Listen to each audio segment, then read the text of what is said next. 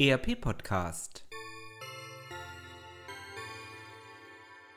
Adventskalender Adventskalender Adventskalender 6. Dezember 2018 Sehr geehrte Zuhörer des ERP Podcasts, es freut mich Ihnen heute das Adventskalendertürchen der Aseco Solution AG zu präsentieren.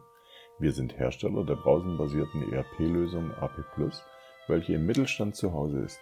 Zu unseren Schwerpunkten gehört die diskrete Fertigung in den unterschiedlichsten Branchen sowie der Dienstleistungsbereich mit starkem Fokus auf die Projektierung. In diesem Bereich wurden wir dieses Jahr auch zum ERP-System des Jahres gekürt.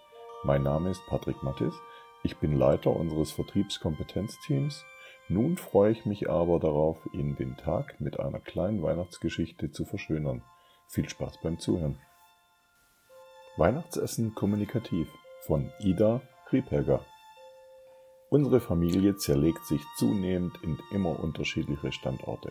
Von Nordrhein-Westfalen über das Saarland bis nach Österreich sind wir zerstreut. Die drei Töchter haben offensichtlich Wanderblut in ihren Adern oder sind es einzig die berufsbedingten modernen Ortswechsel, die diese Zerstreuung bewirken? Wie dem auch sei, wir haben uns darauf geeinigt, dass Heiligabend der ganzen Familie gehört und im Elternhaus in Mittelhessen gefeiert wird. Zu diesem Zweck muss selbstverständlich ein Weihnachtsessen auf den Tisch.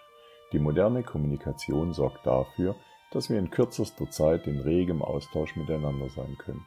Jedes Familienmitglied kann bis zu einem festgesetzten Stichtag einen Menüvorschlag einreichen, über den dann abgestimmt wird. Die Sache mit dem Wunschzettel, der jeweils eingereicht werden muss, gestaltet sich da wesentlich komplizierter. Dieses Jahr wurden sogar Geschenkegruppen bei WhatsApp eingerichtet, die von den sich jeweils bildenden Interessenten bedient wurden. Auf diese Weise wird vermieden, dass es zu Doppelungen bei den Geschenken kommt. Außerdem können sich mühelos mehrere Personen zusammenschließen und ein größeres Geschenk finanzieren. Natürlich muss dabei aufgepasst werden, dass der potenzielle Geschenkeempfänger vom Empfang der hin und her fliegenden Nachrichten ausgeschlossen bleibt. Es erfordert bei zwölf Familienmitgliedern ein gewisses Maß an Konzentration, dass man sich in der vorweihnachtlichen Hektik nicht buchstäblich verhaut und der Geschenkeempfänger unfreiwillig in die heimlichen Verhandlungen mit einbezogen wird.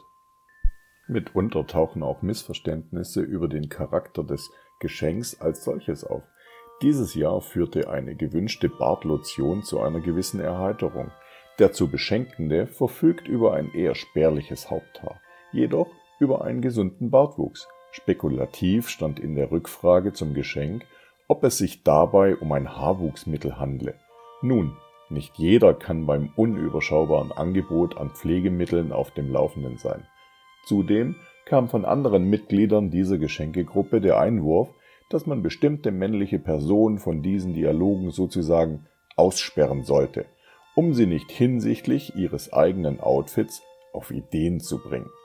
Der nachhaltige Hinweis, dass auf diese Weise der ökologische Fußabdruck des Betreffenden verkleinert werden könnte, verfing nicht. Ebenso wurde jedoch auch der freie Austausch von Meinungen und Gedanken nicht eingeschränkt. Selbstredend kommt da ein Berg von Geschenken zusammen, der einen schon an der Sinnhaftigkeit dieser Unternehmung zweifeln lässt. Jedoch wurde bisher der Vorschlag, innerhalb der Familie zu wichteln, abgeschmettert. Dieser wurde vorgetragen von den auf Effizienz und Wirtschaftlichkeit getrimmten jungen Männern. Die weibliche Mehrheit wehrte ihn dieses Jahr noch einmal erfolgreich ab. Nun zurück zum Weihnachtsessen. Traditionell gehört dazu das Lebkuchenmus. Die jüngste Tochter ist auf Desserts spezialisiert und richtet das mittlerweile aus dem Schlaf an. Dieses Jahr kam noch eine gegrillte Eiskugel hinzu. Der Hauptgang wird von mehreren Familienmitgliedern gemeinschaftlich vorbereitet, wobei sich der Schwiegersohn als guter Organisator in der Küche seit Jahren bewährt hat. Die Schwiegertochter hingegen sorgt gern für die Vorspeise, Salat oder ein leckeres Süppchen. Also die Rollen sind weitestgehend verteilt. Die Tischdeko wird von der Kommunikationsdesignerin liebevoll und aufwendig erstellt. Neuerdings wird in diesem Zusammenhang auf Nachhaltigkeit Wert gelegt. Das heißt, Sie ist wiederverwendbar. Die konkreten Dinge des Lebens, Geschirr, Besteck, Gläser, fallen in mein Hoheitsgebiet. Der Hausherr fühlt sich für die Getränke verantwortlich, der auch für den Weihnachtsbaum zuständig ist. So sind in Summa alle beschäftigt. Im Vorfeld heißt es jedoch, sich auf ein Menü zu verständigen. Es gibt Regungen innerhalb der Familie, die gerne einfach einmal Kartoffelsalat und Würstchen an Heiligabend essen wollen. Auch dieses Ansinnen wurde bisher vereitelt. So bleibt es dabei. Jeder darf einen Menüvorschlag einreichen, über den dann per Mail in einer eigens für diesen Zweck eingerichteten Dropbox abgestimmt werden darf. Dies regelt unsere Frau Wirtin in der Familie. Das Verfahren wurde dahingehend modifiziert, dass über einzelne Teile des Menüs abgestimmt wird, nachdem vor einigen Jahren das mittelhessische Katzenorakel ein Patt aus der Welt schaffen musste. Was war passiert? Die Abstimmung über drei komplette Menüfolgen war quasi ohne Entscheidung ausgegangen. Nun musste irgendetwas passieren, damit eine unparteiische Instanz quasi die Auswahl traf. Fleischmäßig standen Rehkeule, Schweinefilet und Hühnerfrikassee zur Auswahl. Die einzige unparteiische Person, wenn man so will, ist mein haariger WG-Partner Mäuschen, unsere Hauskatze. Sie ist frei von Interessen bezüglich des Weihnachtsessen. Darum war sie geradezu dafür prädestiniert, die Wahl zu treffen. Und ist es nicht fast archaisch, ein Orakel zu befragen? Ich kaufte also drei Sorten hochwertiges Katzenfutter in der jeweiligen zur Auswahl stehenden Geschmacksrichtung. Wild und Huhn waren kein Problem, jedoch Schweinefleisch gibt es nicht als Katzenfutter. Als Kompromiss erwarb ich die Geschmacksnuance Kalb. Wir suchten also drei Untertassen her, beschrifteten sie jeweils mit Menü 1, 2 oder 3 und taten eine Kostprobe der entsprechenden Fleischsorte darauf. Fehlte nur noch das Medium zur Entscheidungsfindung. Als es vom abendlichen Freigang wiederkam und entsprechend hungrig war, setzten wir es in der Stube vor die Geschmacksproben. Die Orakelkatze war von der Situation leicht irritiert. Die reiche Auswahl entzückte sie nahezu. Und da sie den fleischlichen Genüssen nicht abhold ist, hat sie natürlich alle Sorten probiert, sich genießerisch das Maul geleckt und dann die Kalbsversion radikal bis auf den letzten Krümel zu vernichten. Wenn das kein eindeutiges Votum war, so wurde die unparteiische Entscheidung getroffen und der Familienfrieden blieb gewahrt.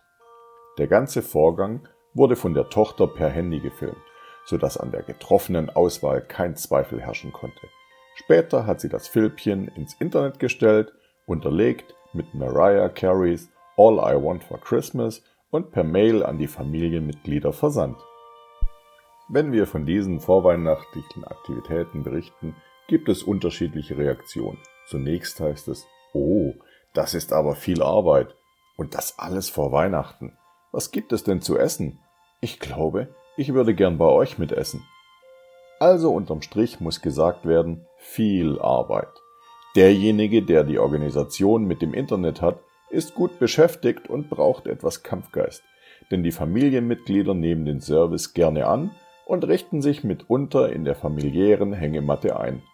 Wann machst du denn endlich? Diesem unbotmäßigen Ansinn muss dann eben mit ein paar herzhaften Worten begegnet werden denn Eigeninitiative ist in solch einem Verfahren durchaus willkommen und Kommunikation eben alles. Die gemeinsame Vorbereitung des Weihnachtsessen bietet eine gute Gelegenheit, miteinander ins Gespräch zu kommen, vor allem, weil wir uns alle so selten sehen. Nach diesem Warming-up kann der Heiligabend in entspannter Atmosphäre miteinander verbracht werden.